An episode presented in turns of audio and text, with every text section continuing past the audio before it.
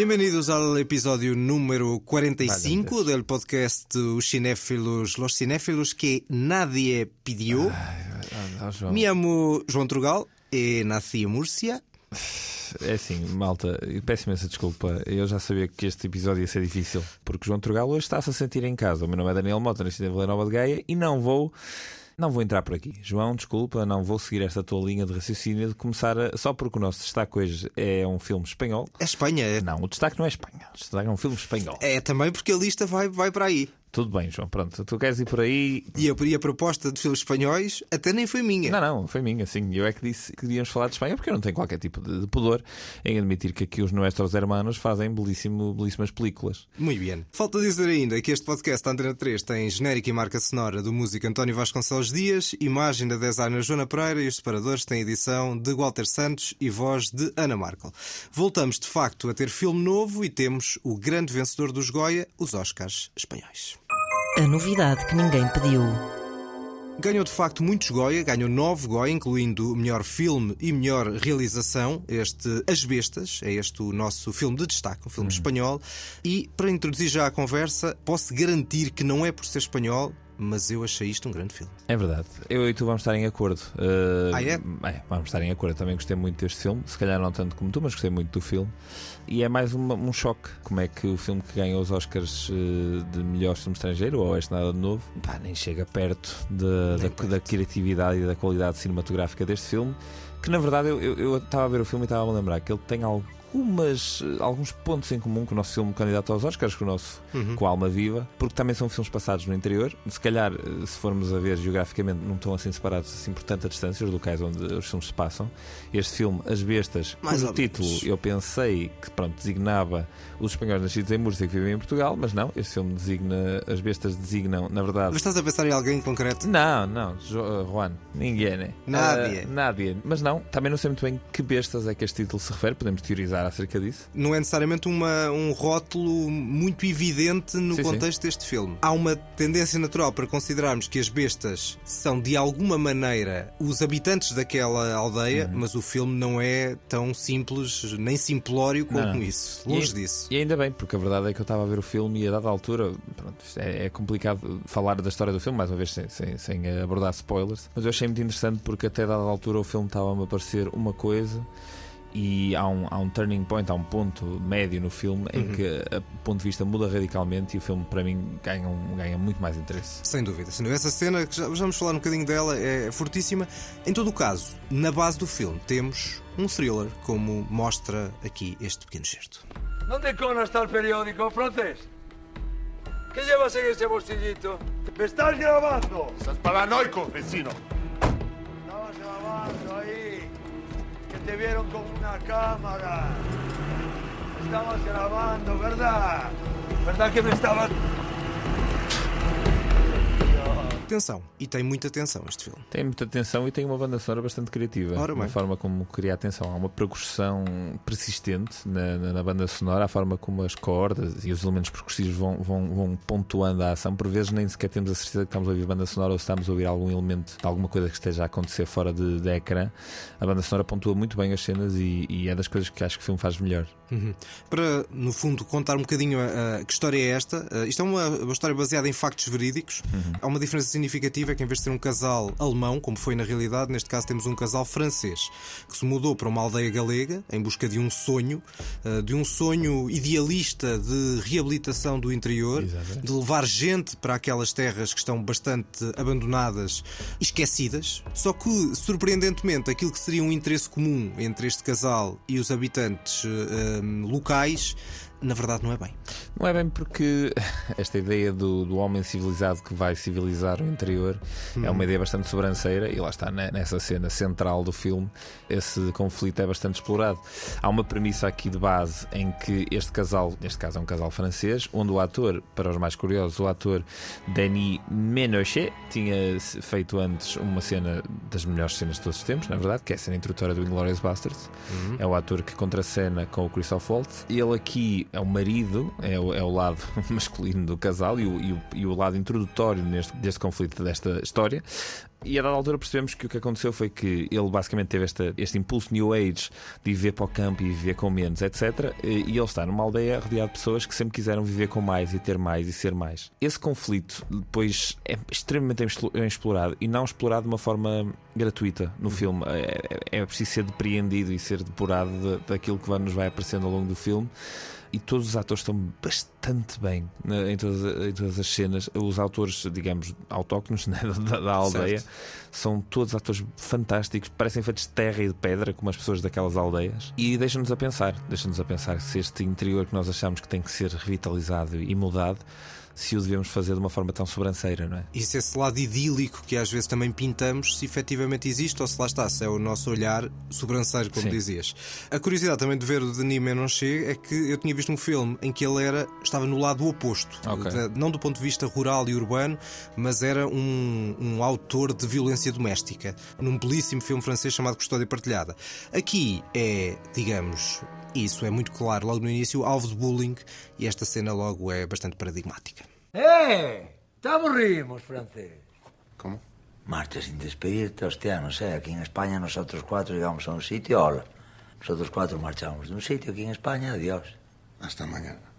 Aí está. Gente educada em Espanha. Diz olá quando chega e diz adeus quando vai embora. É, não, isso é verdade. E se, e se há gente educada e que diz poucos palavrões, é esta malta deste filme. E... Dizer palavrões e ser educado não, que, não são características que não, sejam não. mutuamente exclusivas. Não, não. Aqui o Frenchy, como eles lhe chamam. Se calhar os ouvintes ao. Francês. Sim, sim, sim. Mas uh, os ouvintes, se calhar, ao ouvir este cheiro, reconheceram uma palavrita ou outra, porque a verdade é que uma das línguas principais deste filme não, não é o castelhano, é o galego. Isso. E o galego tem muitas semelhanças com o português. Estas duas personagens, que aqui só ouvimos uma, que são os dois irmãos que fazem, como disseste há pouco, bullying à personagem principal, às personagens principais, ou ao casal principal, que são o Shan e o Lorenzo. Eles, a dada altura no filme, e esse, na verdade, é das poucas críticas que eu tenho ao filme, eles, a dada altura, eu acho que são um bocadinho bidimensionais. São apenas aquilo, são apenas Unida... a ameaça que representam. Na verdade, tu queres ser unidimensionais, não é? Sim, são Lá são dois, né? Sim, são bidimensionais porque são os dois, um lado só. Eles são limitados, não só no, no, no pensamento, como até, de certo modo, até na, na, caracterização, e depois um deles até é mesmo limitado, é apresentado mesmo uma uhum. pessoa de pensamento limitado. E essa superficialidade de caracterização dessas duas personagens até podia roubar alguma força ao filme, porque a dada altura não sabemos muito bem porque é que o que está a acontecer está a acontecer, mas eu acho que, sendo que isto eu gostaria de ter visto mais bem explorado, eu acho que é essa unidimensionalidade dessas personagens que exatamente traz força àquela ameaça cega, àquela ameaça irracional perante alguém que seria supostamente tão racional e tão mais instruído. Eles próprios estão sempre a dizer: Tu és um professor, o que é que tu estás a fazer? Porque é que não pensas? Porque não sei o quê. Mas a verdade é que não é assim que as coisas funcionam. É? E o que tem graça aqui é que nós temos o urbano versus rural, não é do urbano a defender o urbano e do rural a defender o rural. É o urbano a querer fugir para a aldeia Exatamente. e o rural a querer fugir para a cidade. Ou seja, há um dado em comum a estas personagens. É um desejo de fugir do contexto em questão. E isso torna a coisa bastante interessante e diferente do que por norma poderíamos pensar. Sim. Não é bem esse contexto. Os aldeões querem se ver livres daquele sítio, Sim, aparentemente. Exatamente. E acerca da questão do unidimensional que tu falas, é verdade. Há ali um lado muito bruto, digamos assim, mas eu não noto que seja uma coisa de arquétipo. Eu hum. não sinto isso no filme, de uma forma geral. E para isso, muito contribui, talvez uma das cenas mais criativas do filme, que é o momento onde nós somos basicamente sobressaltados, não pela tensão, mas pela forma como o filme parece que para suspende de alguma maneira. E esta cena começa assim. Quando llegué nos sentamos alguna vez a beber y me preguntaste que se me había perdido aquí. Aún no hablaba bien tu idioma y no pude explicarme bien. Sim, já a verdade é que não te entendi um caralho. Começa assim, sobre a questão do entendimento ou do menor entendimento, uh, porque aqui também há um lado que pode estar associado a uma certa xenofobia. O facto dele ser francês faz bastante diferença, porque aqui também não contamos um pormenor, que é aqui uma questão de um negócio que pode ser ali feito e que os aldeões, no fundo, querem aceitar esse negócio para dar o fora dali. E este casal francês é um entrave a esse, a esse negócio. Mas, acima de tudo, para além da questão do, do conteúdo e desta cena, em que parece que nós temos ali uma tensão crescente e latente entre estas personagens e há ali um momento vamos parar para conversar e o efetivamente parar para conversar é assim mesmo do ponto de vista cinematográfico. Uhum, Porque nós temos um filme bastante ágil do ponto de vista de movimento de câmara, Sim, sim, de- sim, sim. demais. movimento de câmara, cortes e agora temos aqui um plano fixo de 10 minutos. Sim, existem dois planos eh, muito longos no Exatamente. filme. Existe este plano desta conversa que estás aqui a evidenciar, existe um anterior, que é no fundo o ponto em que nós percebemos, esse primeiro plano longo, é o ponto em que nós percebemos o que é que é a base do conflito e percebemos que há um conflito que vai para lá. Um bullying físico inocente, umas brincadeiras um bocado idiotas. Mas nesta cena aqui em particular que tu mostraste, é incrível como de repente o filme diz: Ok, vamos parar, vamos observar de uma forma expositiva, mas enfim, mas neste caso eu acho que bem feita, porque lá está o filme que vem antes e o filme que vem depois são muito diferentes. Um, e o filme que vem depois muda a perspectiva e deixa de ser um conflito abordado do ponto de vista masculino e passa a ser um conflito abordado do ponto de vista feminino. E a partir do momento em que o filme se torna esse ponto de vista feminino e que vemos novas formas de lidar com o mesmo conflito, no fundo, com a mesma cisão entre pessoas, o filme ganha outras camadas e, outra, e outro nível narrativo. Mais tarde ainda existe uma personagem introduzida, da filha deste casal, e há outra cena longuíssima, mas esta aqui já não em plano fixo, mas há outra cena longuíssima entre a mãe e a filha que é uma cena extremamente bem escrita e que põe a nu muitas motivações que vão sendo latentes durante o filme. O filme tem esta característica muito curiosa que é o filme não, não é de todo demasiado explicativo. A dada altura passa um ano no filme e nós, se não estivermos minimamente atentos, vamos completamente perder a noção do tempo e do que é que passou ou não passou. É porque o filme corta eh, os padrões e os clichês de um thriller, corta no momento do clímax, Sim, corta sim, sim. da forma como reages a esse clímax. Aliás, corta logo na próprio cartaz. Se virem a capa do cartaz, já ficamos com uma ideia que algo acontece, não é? Algo, há, ali um lado de uma certa violência que se joga com uma cena inicial ao mesmo tempo, e também aí pode ir o título de quem é que são as bestas. As bestas podem ser de vários tipos, e depois o filme, em vez de aproveitar isso de uma forma fácil e sensacionalista e lamechas, não, quebra. Avança para uma parte final do filme, mantém a tensão, mas é outro tipo de tensão e é outro Sim. tipo de filme que nós já não estamos à espera. Sim, é uma tensão muito mais psicológica e muito Sim. mais emocional Ah, e de repente obriga-nos a olhar mais perto e olhar de outra forma para um filme. Mas é um filme bastante perturbador. Ah, Não, não é todo um, um filme fácil porque parece-nos tudo muito possível de acontecer, uma série de mal-entendidos, uma série de coisas que não ficam bem esclarecidas e de repente estamos presos numa situação que achamos que controlamos e não controlamos nada. E não tem nada a ver com as pessoas de um lado serem más e as pessoas do outro lado serem boas. Simplesmente são pessoas que têm. É a condição têm humana, a condição momentos- humana. Sim, e têm momentos primitivos, momentos primais. E irracionais, porque não há grande lógica na história. Não, não, é? Não há- nenhuma. E a dada altura parecem literalmente animais a tentar dominar território e a, e a entrar em confronto sem qualquer tipo de capacidade racional. Quando Sem existe- vantagem, sem vantagem aparente, não é? Sim, e, e lá está. E quando existem essas cenas em que existe uma explicação ou um, um abordar mais racional, o filme para, como tu próprio disseste. E eu não acho que isto funcione a, a desfavor do filme, até poderia, mas não acho que funcione a desfavor do filme. Parece que é uma espécie de, de- de consciência omnisciente que olha para o filme e diz: agora vamos pensar um bocadinho sobre o que é que realmente está aqui a acontecer. Tenho muita curiosidade em saber se na, se na história real alguns destes pormenores realmente aconteceram. Porque nunca nada é tão simples assim, não é? E o filme, ao tornar este conflito entre duas dois arquétipos, não sendo arquétipos eh, estereotipados, mas dois arquétipos de, de pessoas e de características de personalidades muito, muito, muito comuns hoje. O, As personalidades têm certas características, não é? Sim, Ou sim, seja, sim, há ali mas- uma base mas há, comum. mas há o idealista, como disseste, o idealista que vem para o campo para, para renovar e para trazer pessoas de volta ao campo. E há a pessoa do campo que quer ir embora e que prefere aceitar eh, X Quer um mil, táxi, quer um X táxi. milhares, exato. Prefere aceitar X milhares para ter uma, uma série de, de- de aparelhos inovadores da- na sua aldeia e ir, ir embora dali do que ficar ali preso àquelas pedras e àquele chão e àquela terra que não dá nada. Mas é muito interessante, de facto, como dizias, o contraste entre esse lado eh, masculino e depois este, o lado feminino, em verdadeira catarse. Peur de quoi De toi Non. Que toi tu t'en prennes à eux Non, mais que la vérité éclate. Mais la vérité, tout le monde la connaît, putain, d'accord Et tout le monde s'en fout de la vérité. Et pire, s'ils ont peur que ça sache, alors ils peuvent s'en prendre à toi.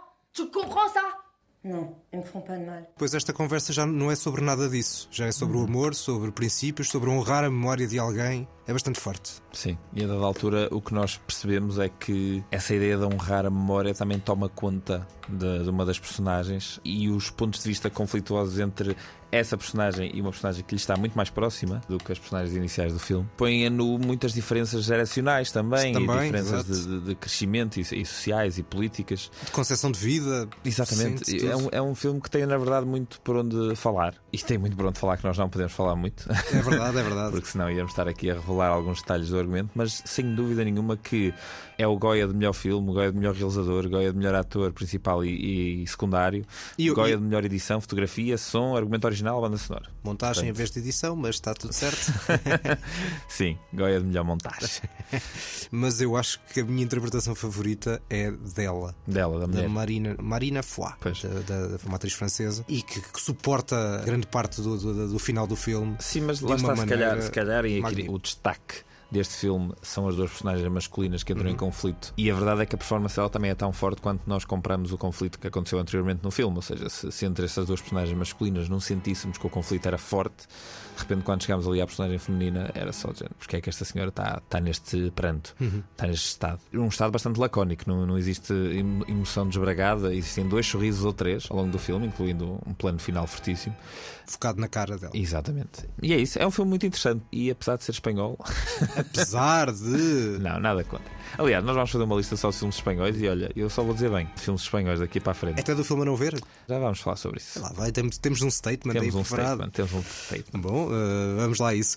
Mas pronto, de facto é um filme bastante tenso. Acho que nós já falámos daquelas duas grandes cenas. A outra cena central, a tal cena do clímax, também é muito bem construída do ponto de vista de claustrofobia e de, de encenação de espaço. Sim, da sim, forma sim, sim, como, como a câmara se move e vai mostrando vários pontos de vista. Nós já sabemos o que é que vai acontecer, ou já prevemos o que é que vai acontecer, e isso não faz que a, a tensão seja menor. Não, exatamente. e eu acho que essa é a essência do filme também. É, para além de tudo o resto, para além da mensagem e dos, das ambiguidades que existem, é criar tensão sem ter que recorrer a um único twist. Sim. Sim, o, fi- o filme tem esse, tem esse dom que é consegue ter uma série de momentos bastante afastados, mas o que é que ele faz? Ele assume a proximidade com uma, um dos elementos desta história. Nós também vemos a história a partir do, do elemento mais, eh, enfim, ameaçado. E nesta cena em particular que tu falas, uma das coisas que é mais curiosa na maneira como é realizada e como é filmada é que a proximidade dos elementos que ameaçam esta personagem principal é gerida ao longo da cena e a dada altura não se percebe se o que estamos a ver ao fundo são vultos ou se são árvores ou se são elementos do cenário e é essa dúvida, essa constante procura dos nossos próprios olhos, ou seja, estamos à procura do que é que nos vai meter medo, que nos faz ter medo. É não sabermos exatamente de onde é que vai aparecer, de onde é que vai vir, como é que vai vir, já sabemos que vai vir, a própria personagem já sabe. E, e até, Um, e até há um dado curioso que é uma dada altura achamos como é que eu vou conseguir dizer isto sem ser spoiler? Uhum. Que vai algo acontecer, que vai haver uma, determinado, eh, uma determinada ação narrativa em torno do animal, que não acontece. Sim, sim, sim. sim. E isso também é bom porque eh, foge um bocadinho a um certo padrão. Parecia óbvio que ia acontecer, mas não acontece. Bem pelo contrário. Bem pelo contrário. Vamos lá então à nota. A minha nota vai ser um 8 em 10. A mim vai ser um 9 em 10. Sim, senhor. Portanto, 8,5, mas temos de facto aqui um belíssimo destaque. Acho que estamos de acordo. Não sabia se ias concordar tanto. Sim, sim. Uh, só a curiosidade é nunca ter visto nada, já não é nem longe nem de perto o primeiro filme deste realizador chamado Rodrigo Sorogoyen, mas ele aqui também há um lado da polícia que não fica assim muito bem na, na- na fotografia, mas por um lado permissivo que uh, acho que choca, por outro lado, com a repressão policial que ele tratou numa série anterior que fez. Ok. Portanto, também pode ser um, um contexto que ele gosta de explorar. Fiquei com muita curiosidade de ver outras coisas deste Sim, realizador e não conheço eu. mais E- nada. E, a verdade é que ele, nós, nós devíamos andar mais atentos, porque este senhor teve um- uma curta-metragem nomeada aos Oscars em 2017, Uhum. chamada Madre, Mãe, eh, caso os nossos, Tenho dúvidas. os nossos ouvintes não saibam. Eu acho que não, tem. não pensam que é a madre superior da. Ah, mas sim, mas é, é de ficar atento. Eh, Ele vai trazer muita coisa interessante ao cinema espanhol, como tantos outros eh, realizadores da mesma, da mesma geração dele. E é o que vamos precisamente mostrar na segunda parte.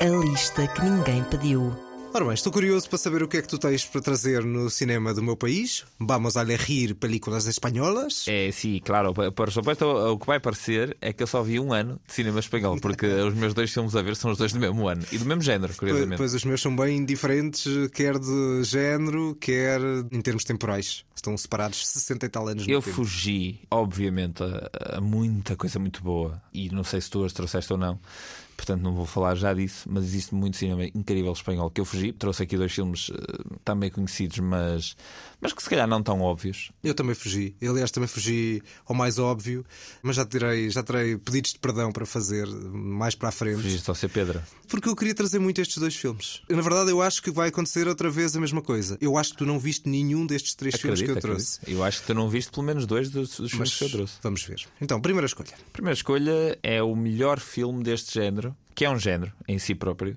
que eu já vi.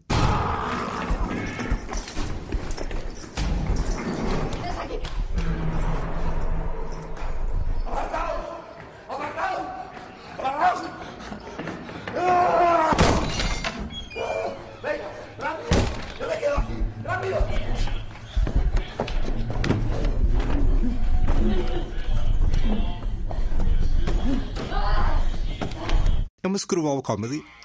Não é uma comédia. Eu sei que não, estava a gostar. Depois de ouvirmos este certo. É logo a seguir vem a parte das piadas. Ah, é? Não, não, não. Uh, este filme uh, é de 2007, custou 2 milhões, tenho uma ideia e foi um sucesso internacional. Mas não faço ideia. Sucesso internacional, alguns no, no domínio do terror. Há, ali um, há um monstro ali, apareceu ver Há, um barulho. há, há, há monstrinhos, há pessoas possuídas. Ora, este filme é o REC de 2007. Nunca viste? Faço ideia. Nunca ouviste falar? Não, não, não. Pois, sucesso internacional, mas não passou ali por Búrcia. a dada altura, em 99, eh, saiu um filme relativamente conhecido chamado Blair Witch Project, que eu Isso. nunca vi. Olha, eu vi no cinema. Viste no cinema? Exatamente. Dia 16. E deves ter passado mal. Não, nunca fui assim muito. Não és muito impressionável. Não muito impressionado. Não, não. Eu sou bastante impressionável. Quando era garoto era. Eu passo muito mal com filmes de terror. E este filme fez-me passar muito mal. Pronto, o Blair Witch inaugurou, eh, enfim, se calhar existem outros exemplos anteriores menos conhecidos, mas o Blair Witch, de certa forma, popularizou um género que é o found footage, ou imagens encontradas, em que basicamente o conceito é esse: é que alguém teve, teve a fazer um vídeo caseiro de alguma forma e de repente essas imagens são encontradas e revelam uma, uma realidade. Temos vários filmes que, que depois usaram este, este método, desde, desde filmes mais comerciais com mais orçamento, como o Cloverfield, tivemos o a Atividade Paranormal e tivemos este REC de 2007, realizado por Jaume Balagueró e Paco Plaza. Dois realizadores catalães. Eu agora estou a olhar e isto é tudo gente de Barcelona. Ah, vamos passar à frente. Isso Eu- é uma provocação. Não, não, não, não, não. Foi, foi puramente coincidência. Calhou. Sim, sim, sim. Pelo menos eu, eu vou dizer que sim. E o que é que acontece? Este REC começa com uma equipa de reportagem que faz um programa fora de horas e o programa chama-se Enquanto Dormimos. Esta parelha de, operador de câmara e jornalista entram por uma casa adentro que supostamente está em chamas, etc. E há uma senhora que está presa num, num andar. Bom, a partir daqui o que acontece é uma sucessão surreal. É um plano de sequência longuíssimo também. E uma sucessão surreal de acontecimentos profundamente chocantes.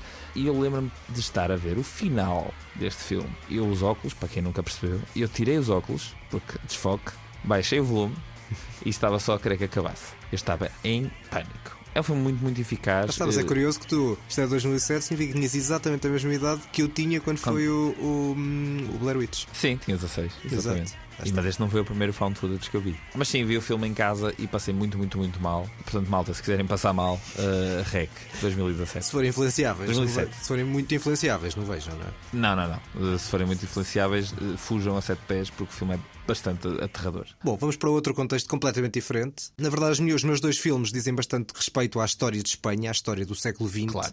Começamos pela ficção e por um clássico espanhol. Ya sabes que no se puede pedir más que una sola cosa a los americanos. Elige entre la fava y el cabezal. Un carro, yo quiero un ¿Para carro. tirar de él? No, para enganchar la mula. Vamos, abuelo, decídase, ¿no necesita usted nada? Nada. ¿Pero algo necesitará? Yo qué sé. Vamos, hombre, decídase, aprovechese para pedir un clarinete. Um clarinete, que era este senhor, dos americanos.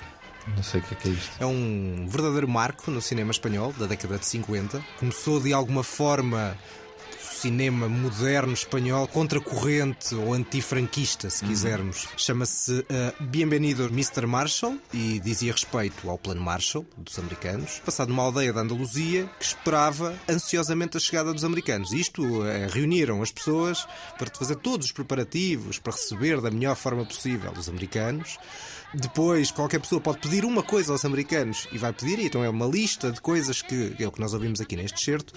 É impressionante este filme como é que na altura, pelo contexto, conseguiu contornar a censura espanhola, acérrima, e como é que conseguiu passar, talvez porque tenha sido considerada uma crítica, por outro lado, mais aos americanos, que também evidentemente existe, mas por outro, como é que. eh, eh, e a crítica ao próprio Plano Marshall, mas essa crítica também poderia ser feita por um ponto de vista que seria, obviamente, crítico do, do- do franquismo, que era como é que eh, o Plano Marshall e houve esta lógica de aproximação, de tentativa de aproximação eh, à à Europa e de desenvolvimento da Europa, ignorando completamente que na Península havia duas ditaduras, só porque, como era na Guerra Fria, tudo o que não fosse regimes marxistas era ok. Democráticos, ditaduras de direita, tudo era na boa do ponto de vista americano. É um facto real, como, como se comprovaram muitos aliados na América Latina. Este filme é muito pequenino, é um, fi- um pequeno grande filme, tem uma hora e um quarto, mais coisa menos coisa. Todos estes preparativos da aldeia têm coisas delirantes, entre o burlesco e a crítica social, ah, sobre o pequeno poder, a busca de algo exótico, os americanos vêm aí, assim, uma euforia, e depois o final é absolutamente delirante. A forma como tudo isto culmina, todos estes preparativos, guiados por um presidente de Câmara, naquele pequeno poder autárquico, muito, muito vincado e muito, muito divertido, de uma certa maneira, mas que lá está por trás dessa diversão tinha eh, este filme de Luís Garcia Berlanga, tinha essa crítica que contornou a censura. A única coisa que não contornou foi, a uma dada altura, há um momento muito interessante que são os sonhos daquelas personagens. Passa por uma- um lado mais surrealista e há um sonho erótico e assim foi cortado. Claro, esse sim. A questão da moral, mas a crítica conseguiram não identificar e ela está lá de forma muito vincada. Portanto, muito belo filme e é um marco, ou seja, do ponto de vista de cinema espanhol livre, digamos assim, eh, ainda durante o tempo do franquismo, que só acabaria, tal como em Portugal, em meados dos anos 70, isto era em meados, no início dos anos 50, 53,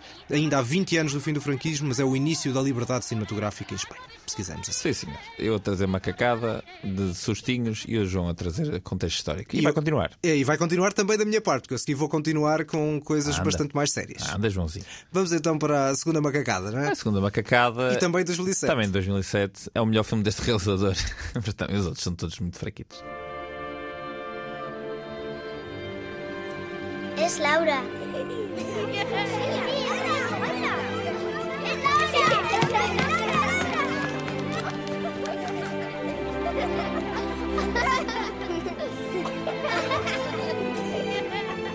Hecho vieja como la Wendy del cuento.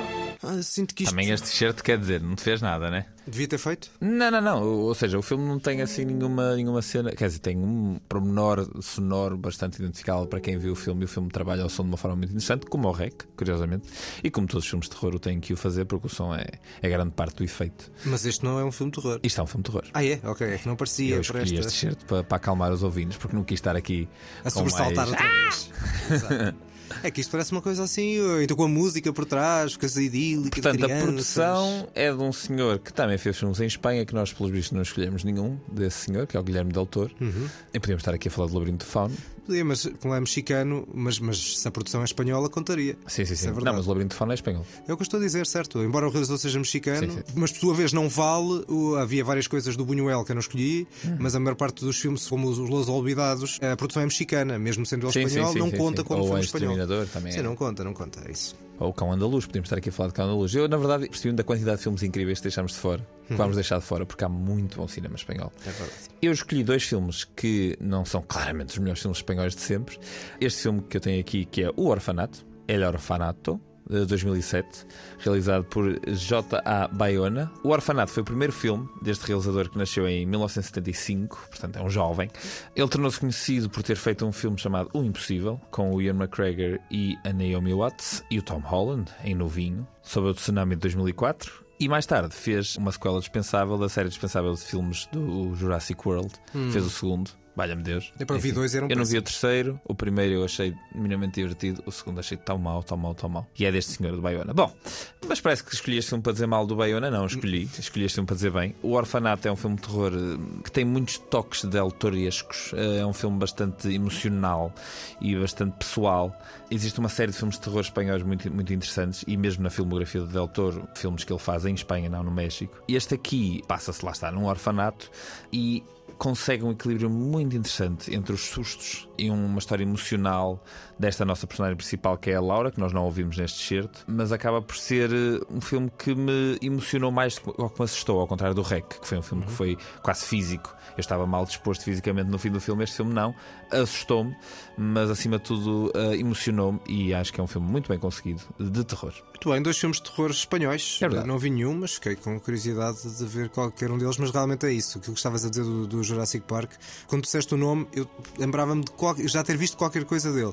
E lá está o cartão de visita, sendo esse Jurassic Park, não, era bom. Esse não era cartão bom. de visita não é incrível. Mas o Orfanato é um filme bastante bem conseguido. Tanto visualmente como em termos de iconografia, há, há uma série de máscaras que as crianças usam, as crianças do orfanato usam, marcam de forma muito curiosa o- a nossa memória. E eu lembro- lembro-me mais ou menos mal do filme, já vi o filme há muito tempo, mas lembro-me de certas cenas de forma muito específica, particularmente há uma cena com, com pancadinhas na, numa porta, que é muito bem feita e muito eficaz. Vamos continuar com coisas perturbadoras, só que reais. E neste caso eu trago um documentário. Ahí, en ese zarzal, a esos zarzales tiraron la ropa y la dejaron desnuda. Lo injusta que es la vida, no la vida, lo humano. Somos injustos. Olha, pode fazer uma bom, um bom pandan com aquilo que há pouco eh, falámos da primeira parte. Esta senhora a dizer que a vida é injusta, não é a vida, são os humanos, que às vezes são bastante injustos e há uma certa irracionalidade eh, e um lado diabólico que existe. E existiu muito no franquismo. Estamos a falar do quê, João? Estamos a falar de um documentário chamado O Silêncio dos Outros, de 2018, realizado por Roberto Bar e Almudena Carracedo. E lá está, é sobre a herança e eh, aquilo que não se soube do franquismo, por causa da questão da lei da amnistia, que decidiu varrer tudo para baixo do tapete e muita coisa que não podia ter sido varrida. Nós temos aqui, por exemplo, um homem que vive a poucos metros da pessoa que o torturou. Temos duas, duas senhoras, esta era uma delas, que nunca conseguiram enterrar os pais porque foram vítimas da repressão franquista e que foram enterrados em valas comuns. Temos filhos que foram roubados aos pais e isso não se consegue varrer para baixo do tapete e não se consegue ignorar e fazer de conta que nada aconteceu e agora vamos ser todos amigos. Alguma parte da amnistia é possível, mas não é possível tudo. Especialmente quando o franquismo conseguiu manter a toponímia, a Espanha conseguiu manter a toponímia franquista em muito lado. Era como se a Ponte Salazar continuasse a chamar-se Ponte Salazar. Isso é absolutamente inadmissível, tendo havido alguma evolução nos últimos anos. Este comentário põe a nu toda essa realidade. Lá está tendo estas personagens que são muito fortes e que, no fundo, quando surgiu, o Vox começava a ascender e, portanto, os perigos da extrema-direita não eram de ontem, mas passavam a ser de hoje. E Ah, continuam a ser de hoje, na verdade. e continuam a ser. Eu Estava a falar da altura porque na altura foi no momento em que o Vox começou a ascender. É um ótimo filme sobre a memória, como a memória não deve ser esquecida. E na verdade acabamos por ter aqui, há pouco estávamos a falar de Pedro Almodóvar, mas Pedro Almodóvar era Sim. o produtor executivo deste Eu filme. também falei do Del Toro e o Del Toro também apresenta Certo, o, o, o filme do Bayona. Exatamente, portanto, eh, ele está aqui de alguma maneira e acho que é de preservação da memória. Este documentário é muito feliz. Havia um outro feito pelo Moretti, há, mais ou menos na mesma altura, chamado Santiago Itália, que também fazia um double bill, uma boa dupla sessão eh, Uhum. com este filme. Portanto, sobre a questão da, da memória não se perder, mas se calhar vai-se começando a perder, infelizmente.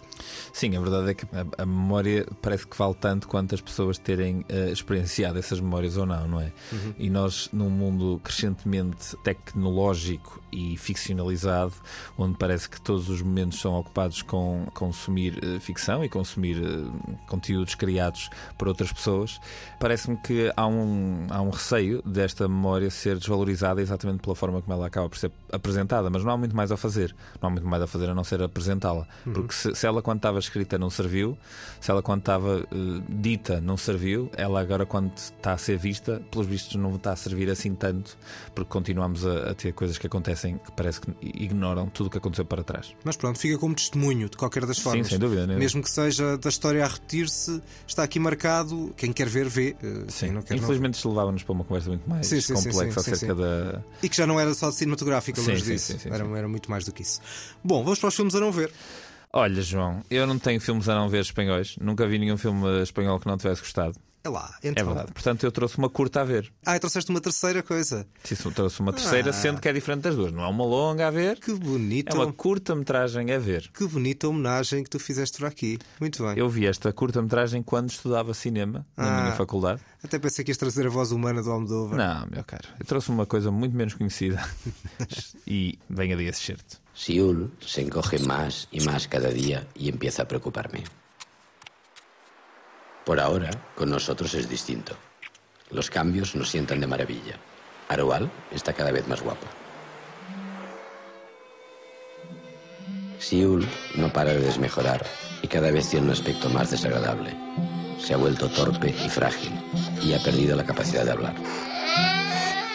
Bom, cá está, acho que vamos mesmo fazer o 0 em 3, ou seja, eu não vi nenhum dos três filmes que tu trouxeste Este- e a mesma coisa vai acontecer ao Este contrário. filme acho. eh, surpreende-me zero que não tenhas visto, porque a verdade é que isto não é exatamente um filme conhecido. A única relevância internacional que ele teve foi ter vencido a melhor curta internacional no Festival de Sundance em 2006, portanto teve algum reconhecimento. Ah, mas sim mostraram-me esta, esta curta-metragem quando estava na faculdade. Ah, Chama-se La Ruta Natural. Uma frase que lida ao contrário é exatamente igual. E o filme é exatamente isto: é uma vida contada desde o momento da morte até o momento do nascimento, mas como se a vida tivesse a ser vista nesse sentido. Ou seja, ele aqui no início, por exemplo, diz Siul. Siul é o filho dele que é o Luís. E então toda a vida dele é vista ao contrário. Ele diz que nasce quando morre. E a partir daí todo o filme tem um conceito muito vincado. Todas as imagens estão em, em reverse, ou seja, estão tocadas ao contrário, não é?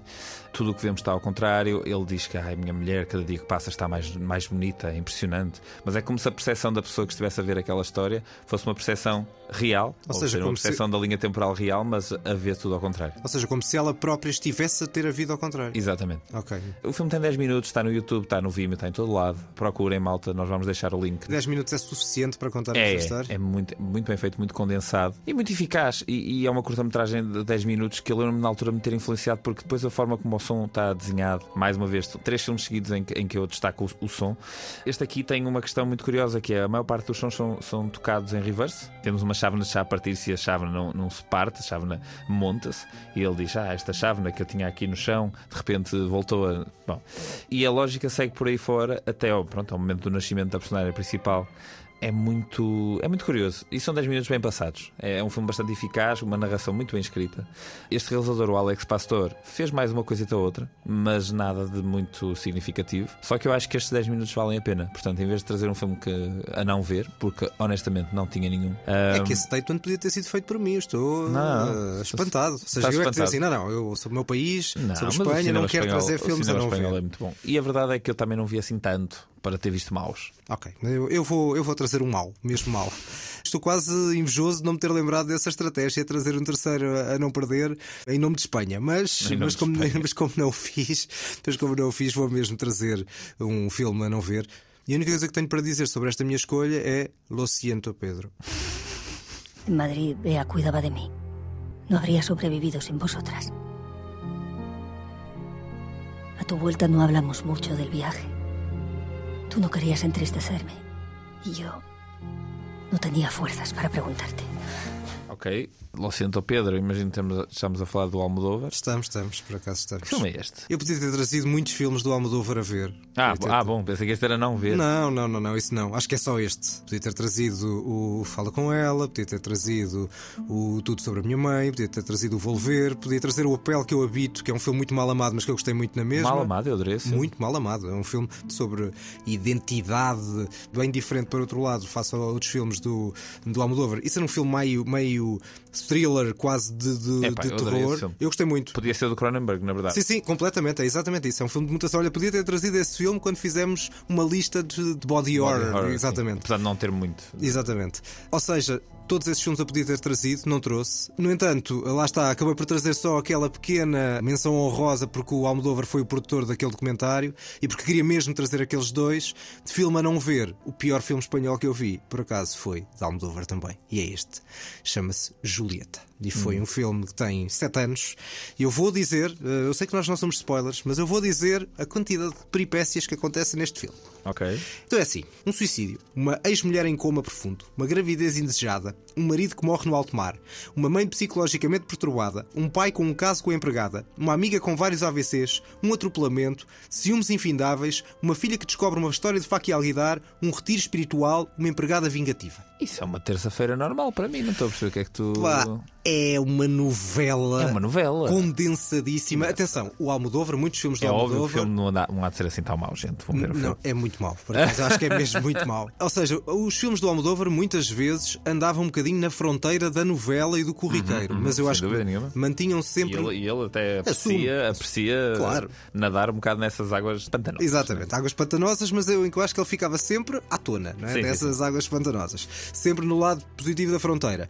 Este é uma misturada e, até do ponto de vista visual, tornou-se uma coisa que quase parece meio telefilme. A Hum. música do Alberto Iglesias, que é a marca também muito dos filmes do Almodóvar, torna-se muito básica neste filme, já sem grande marca. Já a música do Alberto Iglesias no Apelo que eu habito deve ser das minhas bandas sonoras favoritas de sempre. Exatamente. É isso mesmo, é isso mesmo. É o contraste, o contraste absoluto. Eu não estava à espera de ser tão decepcionado. Sei lá, houve um, o Amantes Passageiros era um filme bastante parolo do Almodóvar, mas era, mas era um filme que eu não traria se calhar para não ver. Uhum. É um filme menor. Agora, este é, é mau. É, é- é bastante mau. Quem estiver a ouvir pode ter adorado o Não, Julieta. eu, eu não tendo visto nenhum desses dois filmes que tu acabaste de falar. A verdade é que o Amantes Passageiros tem 5.6 no IMDB e este filme que estás a falar tem 7.1. Portanto, eu questiono-me se tu não estás, João, na está. minoria. Não, talvez, talvez. Ah, mas o as pessoas gostam é muito de novelas. Mas o Amantes Passageiros também é um filme mau, só que lá está, também não quer ser mais do que aquilo, que é um, é um, é um, é um bocado chavascal, não é? Pá, este é uma pessegada das grandes. É, é o que tenho a dizer. Uma pecegada. Melocoton, é que tá- melocotonçada. É, é basicamente isso, é basicamente isso. E pronto, é com pesar que trago o Almodóvar para não ver. De trazer o Almodóvar para ver algum pá, daqueles sim, filmes, hei de arranjar. Quando for o tema. Eu devia ter trazido, agora, agora sinto-me mal, devia ter trazido algum filme de Almodóvar para ver, porque, enfim, de qualquer um dos que tu disseste eu podia ter trazido. Na verdade, eu Certo. até acho que são filmes superiores aos, aos dois filmes que eu trouxe. Eu quis inovar, quis diferenciar. Também não trouxe o Labirinto do Fauno, não trouxe Fala com Ela, não trouxe nenhum filme do Buñuel, não trouxe o Cão Andaluz, enfim. Podia ter trazido Victoria Erice, se quisesse ir para um lado mais, mais denso. Claro. Podia ter trazido um filme muito pouco conhecido chamado A Rapariga Mágica e bastante indescritível. Mas pronto, queria mesmo trazer estes dois filmes que, que trouxe. Objeto E, portanto, Desejo. Há muitos filmes. Há muito filme espanhol eh, de, de qualidade e como tu próprio trouxeste, e vamos Sim, sim. ao resumo porque trouxeste três. Sim, trouxe três filmes. Uh, trouxe o REC 2007, realizado por Raul Balagueró e Paco Plaza, e o El Orfanato de 2007, realizado por J.A. Bayona. E depois trouxe uma curta a ver, não uma curta a não ver, chamada La Ruta Natural 2004, realizada por Alex Pastor. Os meus dois a não perder são Bienvenido Mr. Marshall, Bem-vindo Mr. Marshall, de Luís Garcia Berlanga e El Silêncio de Outros, O Silêncio dos Outros, de Roberto Baar e Almudena Carracedo. Já a não ver, só eu é que trouxe e trouxe o Julieta de Pedro Almodóvar de 2016. Vamos às notas finais. O toca e foge que ninguém pediu. Agora já não temos Espanha, não é? Não, agora já não temos Espanha. Eh, aliás, eu vou já passar para aquele tipo de notícias que nós não adoramos dar, mas, Uhum. ou, ou aquele tipo de menções que não adoramos fazer. Nossa memória. mas eh, faleceu recentemente o ator Lance Reddick, com apenas 60 anos. Nada fazia para ver que ele falecesse, porque ainda há pouco tempo estava a dar entrevistas para o próximo filme que estreia, em que ele estrela, chamado John Wick, capítulo 4. E eu, sendo um grande fã dos filmes do John Wick, porque acho que são filmes de ação extremamente bem feitos, estou muito curioso para ver este quarto, apesar de que tem 2 horas e 49. Mas pronto, o Lance Reddick, acima de tudo, é o Tenente Daniels, eh, o chefe da esquadra do The Wire, que é provavelmente uma das séries mais inacreditáveis de sempre. Não a trouxemos para nada porque nós não fazemos um programa sobre séries, mas eventualmente. Mas podes trazer. vamos- eventualmente aproveitar este momento para referenciar o que é um tratado sociológico em forma de argumento. É uma série brilhante e ele é brilhante na série e é de facto uma perda que nos entristece porque sentimos que ainda tinha muita coisa para dar. Eu tenho tantas falhas em séries que o The Wire é uma que nunca vi. Eu também tenho muitas falhas em séries, João. Não te preocupes, nunca vi o Sete Palmos de Terra, nunca vi o Sopranos, nunca vi o Mad Men. Está tudo bem. São coisas longas e lá está. Eu só gosto de ver quando, quando acabaram. Mas no caso do Wire e Breaking Bad, por exemplo, que The são Wire e Breaking evidentes, Bad vale muito a pena. Sim, e já fecharam e portanto eh, fecharam. Toda a gente diz que aquilo é bastante sólido do princípio ao fim. portanto, muito sólido. O que eu não gosto é de arriscar e de perder muitas horas Não, para uma coisa que depois aqui não, vai, aqui não vais Isso. perder hora nenhuma. A quinta temporada é a mais fraca, mas mesmo a quinta temporada tem um- uma análise acerca do papel do jornalismo dentro da investigação policial e dentro de uma comunidade. Enfim, a série é brilhante. Um dia destes havemos de falar melhor dela. Muito bem, a minha nota é sobre um filme que estreou na semana passada, está nos cinemas. É um filme de um realizador franco-cambodjano, mas passado na Coreia. Mais um exemplo de grande cinema coreano. Neste caso também tem muita marca da Coreia, porque o filme é de facto todo passado na Coreia. E depois do lado de quem acolhe os bebés em, eh, no filme do Corrida, no Broker, Foi um filme que até me desiludiu QB, digamos assim. Temos agora o lado de quem é adotado e de quem já adulta pretende conhecer os pais biológicos. O filme chama-se Regresso a Seul e é precisamente o regresso a Seul de uma, uh, uma jovem, dos seus 20 e tal anos. Uh, embora o filme tenha vários momentos, aquilo no fundo acompanha 3, 4 aniversários dela e todos passados na Coreia em alturas diferentes, entre os 25 e os 30 e poucos, digamos assim. É um belo coming of age, invulgar, porque na verdade ela está à procura de uma identidade que é dela, mas com a qual ela não tem a mínima proximidade, porque ela foi adotada em França, nem sequer fala coreano. O filme é muito desconcertante logo no início, na forma como vemos que aquela rapariga procura algo que nós não sabemos ainda bem o que é. Para além da questão da identidade, procurar os pais biológicos, ela está à procura de perceber que cultura é aquela, ela de facto não conhece, e de alguma forma também a subverter. Ou seja, ela não é a pessoa mais uh, simpática do mundo. Aliás, fez muito lembrar, curiosamente, o A Pior Pessoa do Mundo, numa lógica de busca de identidade, embora aqui a nossa um, protagonista deste filme filme, que é uma excelente interpretação de uma atriz chamada Park Jimin, que nunca fez nada, acho que é o primeiro filme dela. Esta personagem é bastante mais tramada. É um filme muito vibrante, tem cenas de dança muito fortes, do ponto de vista cinemático, visual, muito sensorial, com uma ótima banda sonora, ora mais delicada, ora mais tensa, de uma dupla francesa chamada Jeremy Arcache e Christophe Mousset. Acho que é um filme que vale muito a pena como filme de descoberta e depois os planos finais. É, é, muito bonito, muito tocante. É um belo filme. Foi a escolha cambodjana para o, o Oscar de melhor filme estrangeiro. Não chegou à nomeação, embora o filme lá está, de, de, de Camboja tenha pouco. O realizador é francês com ascendência no Camboja. É uma coprodução, é certo? Hum. Que envolve evidentemente o Camboja, senão não poderia ser, mas é capaz de ter sido também uma, um esquema para ele poder eventualmente aspirar à nomeação, porque entre filmes franceses e coreanos, se calhar não iria para ele a escolha, e portanto aqui seria uma forma de poder ir, de chegar à corrida de Oscar. Na verdade não chegou, mas é um belíssimo filme. Muito bem. Da minha parte, vou agora recomendar dois podcasts, um deles um episódio em específico, o podcast da BBC Desert Island Discs, teve recentemente como convidado Steven Spielberg um nomezito, nunca ninguém ouviu falar. Não. E pronto. Que, continua, que continua 20 e tal anos depois sem ganhar de ser o Oscar a melhor realização e não foi desta. E, e não foi desta, e se calhar não vai ser mais, Vamos mas, ver. meus queridos, o Spielberg é o Spielberg, vai ser sempre certo. um dos realizadores mais relevantes de sempre da história do cinema. Esta entrevista é muito feita com o contexto do, do Fableman, do último filme dele, mas é muito engraçado ver como, a forma como o Spielberg se relaciona com música. Ele basicamente só escolheu temas de filmes. então começa com o homem que matou a Liberty Valance, a seguir, por acaso, fala de uma tocata do Bach que tinha a ver com uma música que o pai assobiava quando chegava a casa, etc. Mas todo o resto são músicas e, e canções de filmes e de bandas sonoras. E portanto, ouçam, é apenas meia hora e é muito interessante ouvir o Spielberg sempre a falar. E ele acaba por já ser um bocado um tesourinho que nós temos dentro do, do cinema internacional. O outro podcast, agora que a série acabou, é o podcast sobre que acompanha os episódios do Last of Us. A série acabou, falámos disso no último episódio. Este podcast tem três pessoas: Craig Mazin, eh, Neil Druckmann e o Troy Baker. Troy Baker era o ator que dava a voz à personagem principal no jogo. Craig Mazin é o, é o, criador da série e escreve a série em parceria com Neil Druckmann, que é o criador do jogo. É um olhar bastante sincero acerca do que é que é fazer uma, uma série e fazer esta adaptação. É óbvio que, sendo uma coisa interna, não escapa de ser um pouco nós fizemos isto e este ator é genial e esta cena é incrível. Eu emocionei-me imenso com isto, pá, isto tu tiveste uma ideia brilhante. São os é, próprios, pá, não é? Um pouco de bater na costismos, palmadas nas, nas costismas, palmadas, espaldas, espaldas. palmadas costismas. Espaldas? Pa, espaldas, é espaldas. Aí, Ou nas não é nada, espalda, assim. Temos um bocadinho disso, mas pronto, mas vale a pena. Uh, e é ver um episódio, ouvir o episódio do podcast e aprender muito acerca do que é que é fazer uma série. Pronto, são as despedidas deste episódio do podcast. Para a semana voltamos, uh, ainda não sabemos com pica-ponto, com um episódio especial, mas prometemos falar depois de Espanha Portugal. É verdade, desta vez vamos falar cinema português, João. Como é que te sentes acerca disso? Eu sinto bem, eu gosto de falar de, de coisas ibéricas. Aliás, tu, tu, é que costumas trazer o cinema português. É verdade. Eu tenho andado a fugir. E que é escandaloso, não é? Quer dizer, é, quer é um dizer, bocadinho. que ser... Por favor, não digas isso ao realizador do, do filme que sempre assim vamos falar para a semana. Que tem um nome inglês, não é? na verdade. Portanto, se calhar por isso é que eu vou ver. Não, estou a brincar. é isso. E tu, eh, para devolver a gentileza de eu trazer filmes portugueses, tu hoje trouxeste três filmes a não perder espanhóis. É portanto, verdade. Eu... Três, três, aliás, quatro filmes a não perder, porque o Bestas podia perfeitamente entrar numa lista a não perder. Sem dúvida, sem dúvida. São as despedidas. Até à próxima. Passem por uh, o Facebook e Instagram. Sigam-nos os cinéfilos que ninguém pediu. João, esta é para ti.